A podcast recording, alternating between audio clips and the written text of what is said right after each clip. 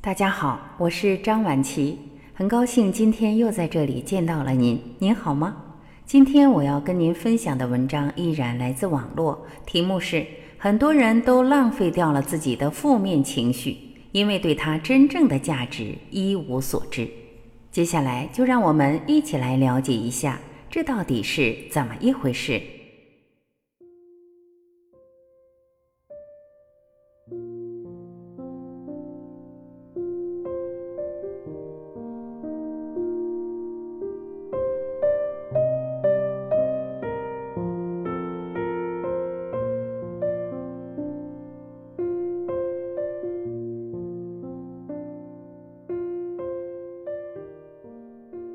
每个人都有负面情绪，负面情绪里包含着非常多重要的信息。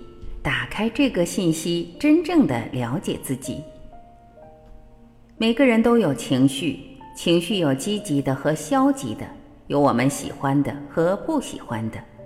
我们很容易因为对情绪的感受而进行评判。对于那些不愉快的、不喜欢的情绪，就称为负面情绪。但实际上，并没有什么所谓真正的负面情绪。每一个情绪都是一种语言，都是带着信息来与我们沟通的。当我们带着觉知，而不是无意识的去看这些情绪的时候，就会发现情绪并没有好坏之分，也不存在真正的负面情绪。情绪是送信人，每一封信都来自于我们的内心。如果你好好的收下这个信息，理解并应对好这封信，送信人就会走了。相反，如果你关门不接待这个送信人，他就会一次次的不请自来。就像一个送快递的，如果你没收到，他就得一趟趟的送；如果你关着门，他就得敲门，甚至撞门。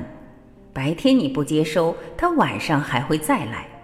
这也就是为什么我们总在梦中梦见一些我们并不愿意看见和接受的画面。越大的情绪包含着越大越重要的信息，如果你不接受、不解读，它就会反复出现，提醒我们看见。因为这封信里包含着我们内心的重要需要。所以，如果你处于巨大的情绪中，感觉自己很情绪化。先不要自我批判和自我谴责，这绝对不是什么坏事。下面让我们举例来说说情绪，尤其是负面情绪的价值和好意。一、压抑让你获得安全。我们在生活中难免遇到让自己觉得难挨的情况，我们时常会忍一忍。虽然我们觉得当时有压抑，但至少当时你获得了安全。在你没有能力或者准备去应对那个冲突时，压抑保护了你。每一个压抑都避免了一次我们暂时不愿意去面对的冲突。至于我们现在还要不要压抑，取决于我们有没有准备好应对一个可能的冲突，或准备好表达真实的自己。老实说，每个人都无法避免出现压抑的情绪。当我们还小的时候，我们依赖父母和他人，我们没有足够的能力独立，没有足够的能力保护自己，不压抑几乎是不可能的。压抑让我们退回到自己的空间内，让我们得以喘息和休憩。压抑虽然保证了安全，但是确实委屈甚至扭曲了我们真实的自己，甚至有些人会形成了习惯性的压抑。如果一个人被锁在箱子里很久，他的腿是不能马上站立和走路的。如果我们有了压抑的习惯，我们很难在不需要压抑的时候依旧压抑，会变得特别的委屈和愤怒。解除习惯性压抑的方法是，努力的觉察和区分过去童年那些不得不的压抑，然后你需要明白，我现在已经成年了，我真的还需要这样吗？现在我的力量与能力比过去的自己大几十倍，我已经有能力去改变，有能力真实的表达自己了。如果我们还愿意承受压抑，那也要接纳自己暂时就是这样的，不要自责和自我伤害，害怕、压抑的惯性是客观存在的。解除任何一个习惯都需要时间与力量，不能一蹴而就。二，愤怒包含着自尊自重的力量。说到愤怒，很多人会觉得可怕，令人害怕和抗拒。实际上，愤怒只是一个情绪而已，它和其他所有的情绪一样，会让我们害怕的是表达愤怒的这个人所附带的其他破坏性的行为和能量。比如，表达我很生气，这是愤怒；摔东西、打人也是愤怒。由于承载愤怒的个体是否学会了合理的表达愤怒，而造成的表达方式的不同。但愤怒本身只是种情绪，它并不是一定要暴力或者极端表达。愤怒里包含着力量和自尊自重。当你不断的退缩和被侵犯界限，你很难不愤怒。力量是我们改变的动力。很多你平时无力干、懒得干、不敢干的事情，当你愤怒的时候，你就可以做了，而且很可能效率很高。人类很多的作为和精彩，都是一怒之下、盛怒之下做出来的。但由于我们几乎没有学会如何正确的表达情绪，总是在压抑、压抑再压抑之后，情绪无法控制了，才被迫爆发，所以愤怒就成了暴力与发泄的代言。但真正需要解决的，并不是愤怒本身，而是不再压抑愤怒。要认识到，我们身体就像一个容器，当情绪压抑积攒到一定地步，就会像火山爆发一样失控。学习在每一次情绪升起的时候，合理的表达真实的自己，合理的表达愤怒，而不是去压抑愤怒。压抑愤怒才会造成无法控制的后果和令人害怕的状况。愤怒中蕴含的是力量，你怎么用这个力量是你的选择。实际上，悲剧和灾祸不是因为愤怒而生，而是因为你愤怒中的力量的偏差使用而生。有的人用这个力量去生气、去破坏、去攻击；有的人用这个力量去争取、去发展、去保护。怎么用是你的选择，但这个力量是宝贵的资源，就像汽车的马达。当一个人愤怒的时候，我们内心的声音是什么？这太过分了！怎么可以这样？这太不应该了！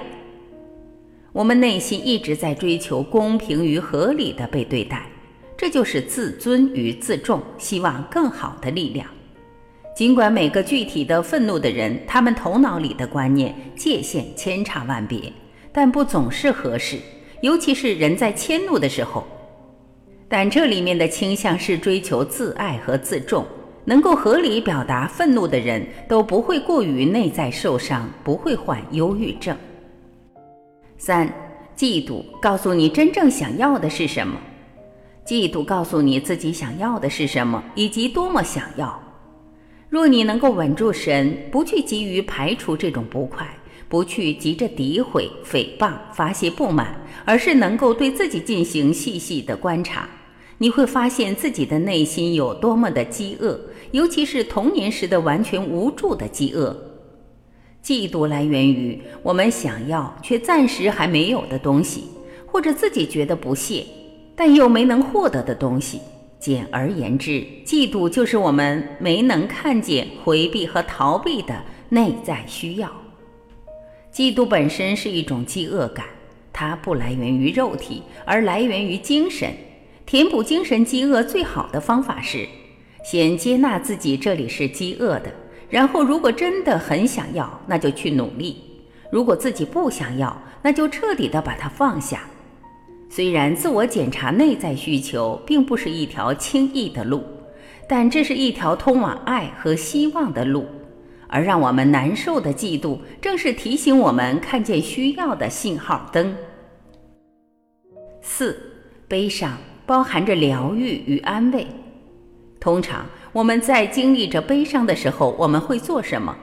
疗伤、独处、与自己待在一起、求助或者自怜。整个人没有力量，也没空思考其他的。很多人都不喜欢悲伤，但细细回忆一下，每一次悲伤之后，我们的内在都会进行一次蜕变和升级。我们会经由经验悲伤，变得越来越强韧，越来越接纳，越来越成熟。不要去劝说一个正在悲伤中的人尽快走出悲伤，陪着他，倾听他，对他说：“如果你难过，就尽情地哭出来，看着他哭个够，就是对他最好的安慰和爱。”相信他在充分的悲伤后，会接纳那个巨大的失落，并开始新的生活。每个人都需要时间和时机来整理、面对自己的内在。悲伤的尽头是接纳与转化。一个人若能明白悲伤背后蕴藏着的巨大礼物，那悲伤的使命就完成了，他也会越来越不容易产生悲伤了。五、无聊。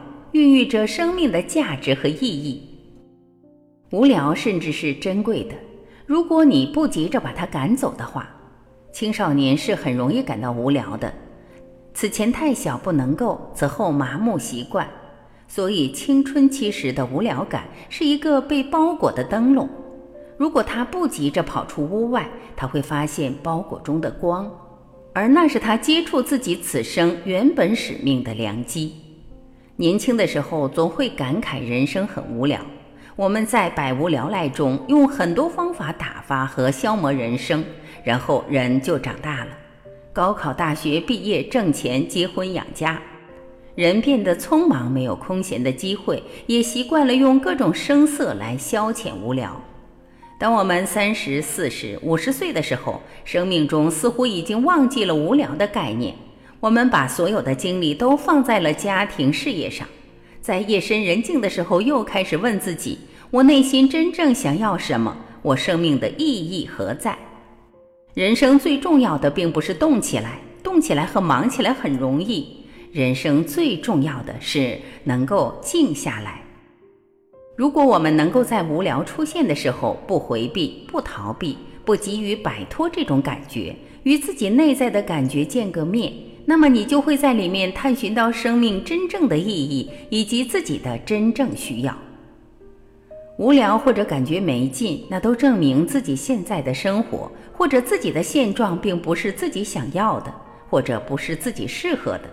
那么什么才是呢？你可以在无聊中寻找。如果你能够在无聊中安静下来，那你一定会找到。六，焦虑。调整你头脑里的刻度。现在很多人都很焦虑，焦虑让我们备受煎熬，甚至觉得很可怕。但它本身包含着极有价值的东西。我们觉得焦虑让我们觉得难受，是因为我们从来都没有在焦虑中认真的去看看焦虑到底想要带给我们什么讯息。如果我们能在焦虑中安静下来，看看焦虑本身，焦虑会告诉你哪里做错了，哪里的界限是有问题的，哪里该停下来整理整理，不要一个劲儿的向前冲。最常见的产生焦虑的原因是欲望和内在的空虚。你不顾现实而过高的期望自己，有完美主义倾向或者强迫性观念。比如你不顾事情的节奏而希望更快、更早、更好。倘若你能深入地察觉你的焦虑，你会看到自己头脑里刻度的偏差，把那个刻度调过来，你就会安然而有效。这非常重要，可以避免你此后很多的挫败、无望、自责、慌乱和失眠。如果你坚持回避情绪，你必将被打扰；如果你极力逃开情绪，你将被追上；而如果囚禁它，我祈祷你囚禁不成，因为一旦你成功了，身体就会不得不说话。身体和内在是会通过各种各样的方式与我们沟通的，比如情绪，比如疾病。身体说话的方式是生病，绝大多数的疾病都是因为情绪。所以，请停下来看看内在真正的声音。没有不好的情绪，只有不被尊重的情绪。没有可怕的情绪，只有缺乏了解的情绪。